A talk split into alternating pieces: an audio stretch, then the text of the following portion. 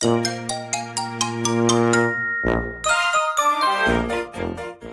ラトスミオの Survival Life in Canada 皆さん、こんにちは。セラトスミオのサバイバルライフ in カナダです。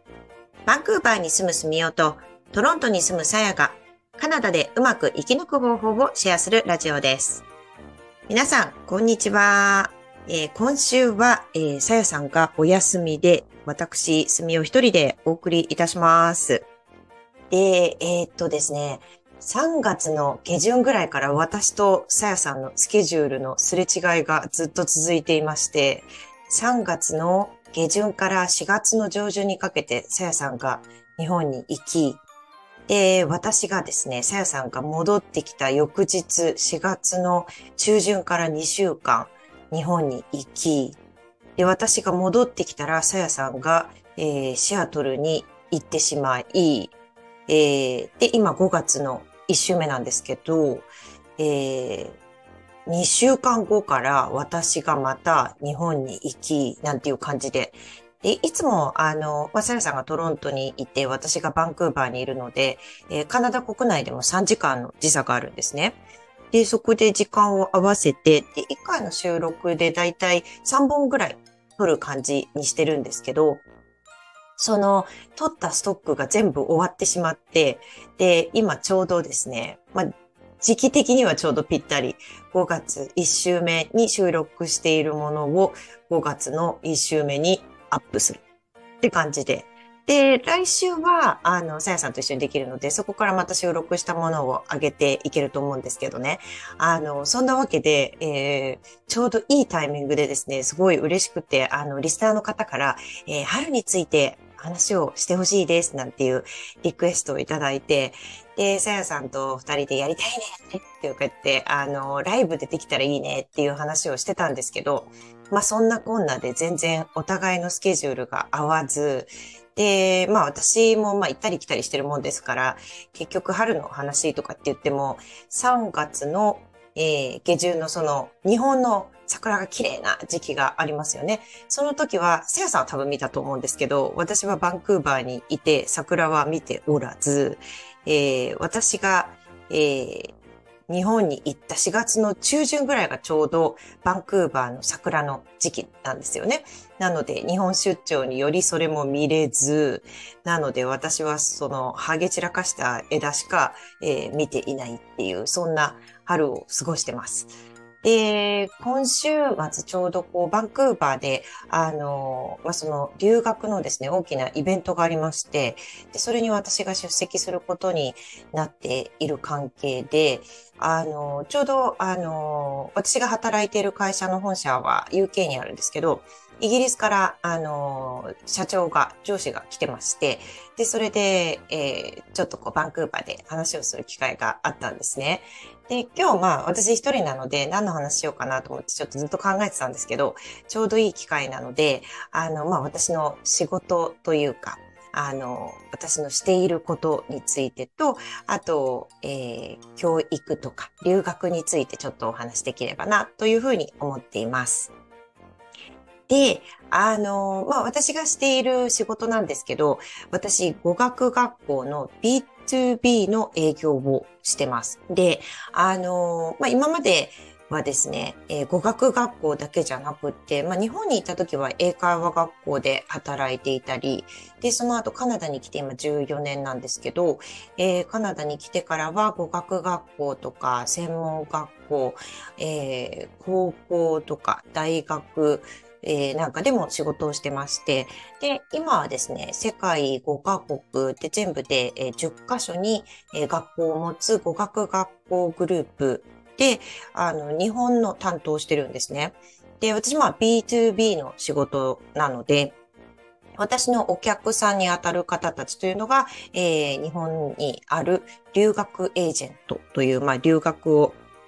斡旋されている業者の、えー、方々で、で、あの、私のメイン業務としては、その、留学エージェントさんたちとのやりとり、まあ、メールだったり、あの、最近はまあ、バーチャルミーティングとかで、 Zoom とかでお話ししたりもするんですけど、で、あの、コロナ中はまあ、出張がなかったから、あんまり日本に行ってなかったんですけどね、ちょうど去年の秋ぐらいから出張も、えー、始まりまして、日本に去年の秋から数えると、も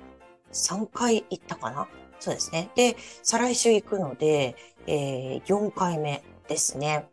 で、まあ、行くたびにどんどん日本にですね、外国の観光客の方が増えていっていて、お日本もインバウンド戻ってきてるなぁなんて思っているところです。で、あのー、まあ、ちょっとあんまりその語学学校の B2B 営業ってピンとこない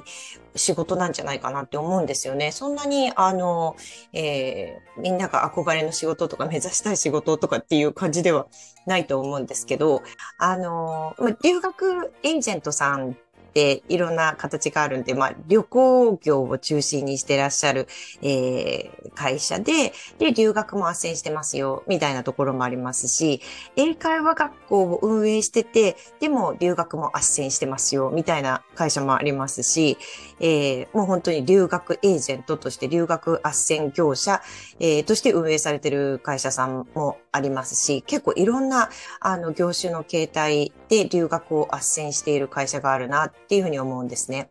えー、その中で、えー、まあ、いくつか、まあ、割と大手なんていうふうに言われてる留学エージェントさんは、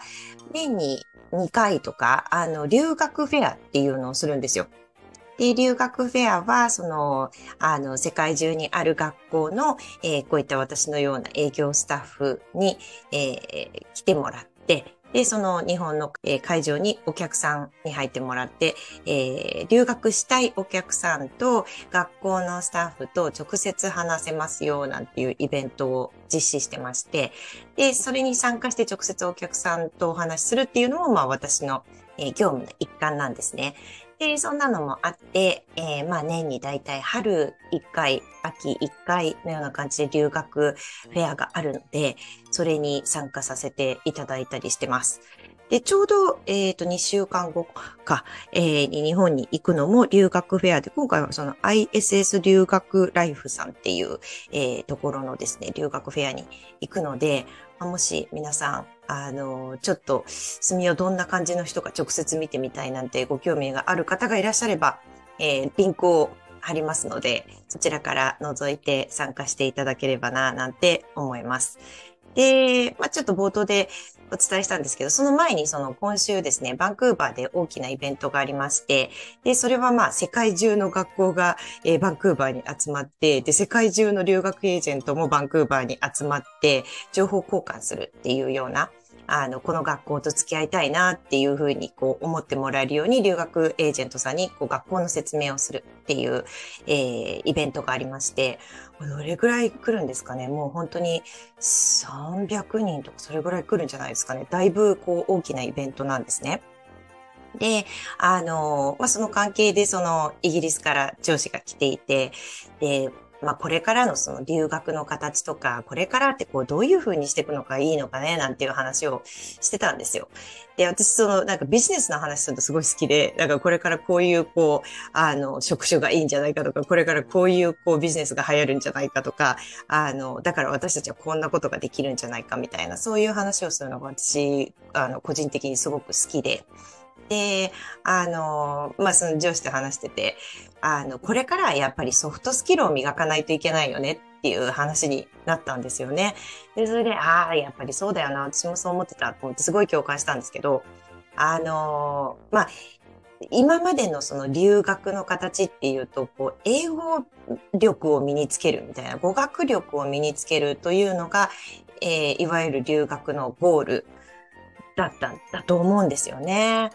で、でもこれだけ、まあそういうデジタル化がどんどん進んでいったり、語学ができる人がこう増えていくとですね、今更留学してもとか、あとその翻訳のあのソフトとか、そういうのがどんどん進化していってるので、その語学勉強する意味ってあるのかなみたいな、あの、そういう時代がやってきたなっていうふうに思うんですね。まあ私もまあ個人的にはただ英語を勉強するとかで、ただ語学を勉強するだけだったら、別に留学しなくったって、日本でこうオンラインで十分勉強できるなって思うんですよ。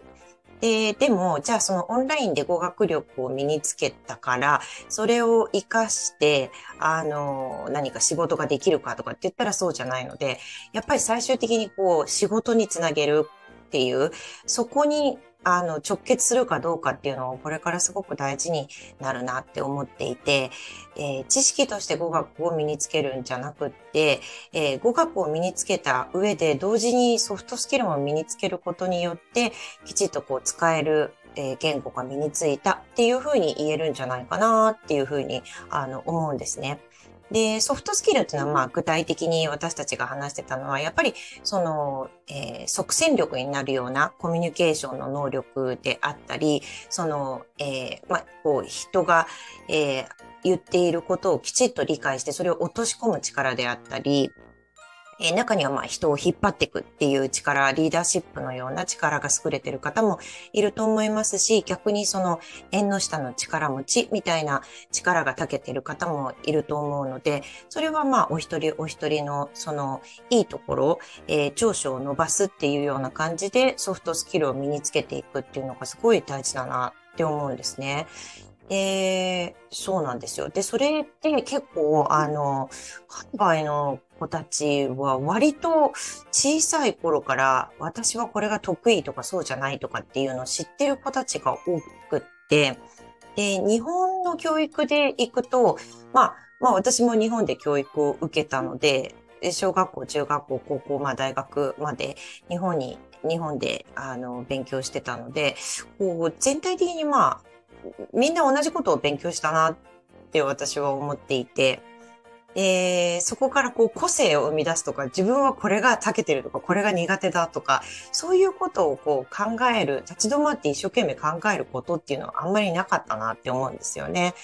だから、あの、ソフトスキルっていうのはもうもちろん他の、あの、国の子も含めて全部、世界中いろんな、こう、あの、みんなに必要なものではあるんですけど、特にちょっと日本の人たちが弱いところではないかなっ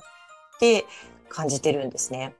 なので、まあ、あの、グローバル化とかね、そのなんかグローバル人材になるとかっていうのはまあ5年ぐらい前ですか、ちょっと前によく言われてましたけど、今はもうそれが、あの、コロナも明けて、当たり前になってくると思うんですよね。そのキーワードっていうよりは、あの、やっぱりもういろんな外国の人たちも日本に入ってくるし、えー、日本にいる人たちも外に出ていくし、で、出ていくのであれば、その他の国の人たちに劣らないような力がなくちゃいけないし、それは語学力だけじゃなくって、それ以外のスキルだったりソフトスキルっていうところもそうだなっていうふうに思うので、いや、これからの留学の形っていうのはまたますます変わっていって、その、言語を身につけるっていうよりは、あの、雇用に直結するような力を身につけられるような留学にできるかどうかっていうのが、あの、キーポイントになるし、私たちのようなその学校で、えー、働くスタッフにとっても、それをきちっとこう、あの、できる学校なのかどうかっていうのが見られるなぁ、なんていうふうに思ったというお話です。結構真面目なことしか言ってないですけどね。はい。まあ、さやさんいないので、まあ、こんな感じなんですけど、まあ、あの、また来週、さやさん戻ってくるので、ぜひ、あの、さやさんと私のえー、ポッドキャストも聞いていただければなって思いますし、あと、その留学フェアですね。えー、っと、ちょうど20日が、えー、5月20日が大阪かな？で、21日が東京ですね。なので、もし皆さんお時間ありましたら、ISS 留学ライフの、あの、えー、留学フェアにお越しいただいて、住みよどこですかって言ってもらえれば、あの、いますので、ぜひ遊びに来てください。というわけで、今回も最後までお付き合いいただきありがとうございます。さやとすみおのサバイバルライフ in カナダ。オンタリオ州公認法廷通訳と私立高校専門留学エージェントのさやと、カナダの学校スタッフのすみおがお送りしました。お便りやお問い合わせ先は概要欄をご覧ください。また次回お会いしましょう。バイバイ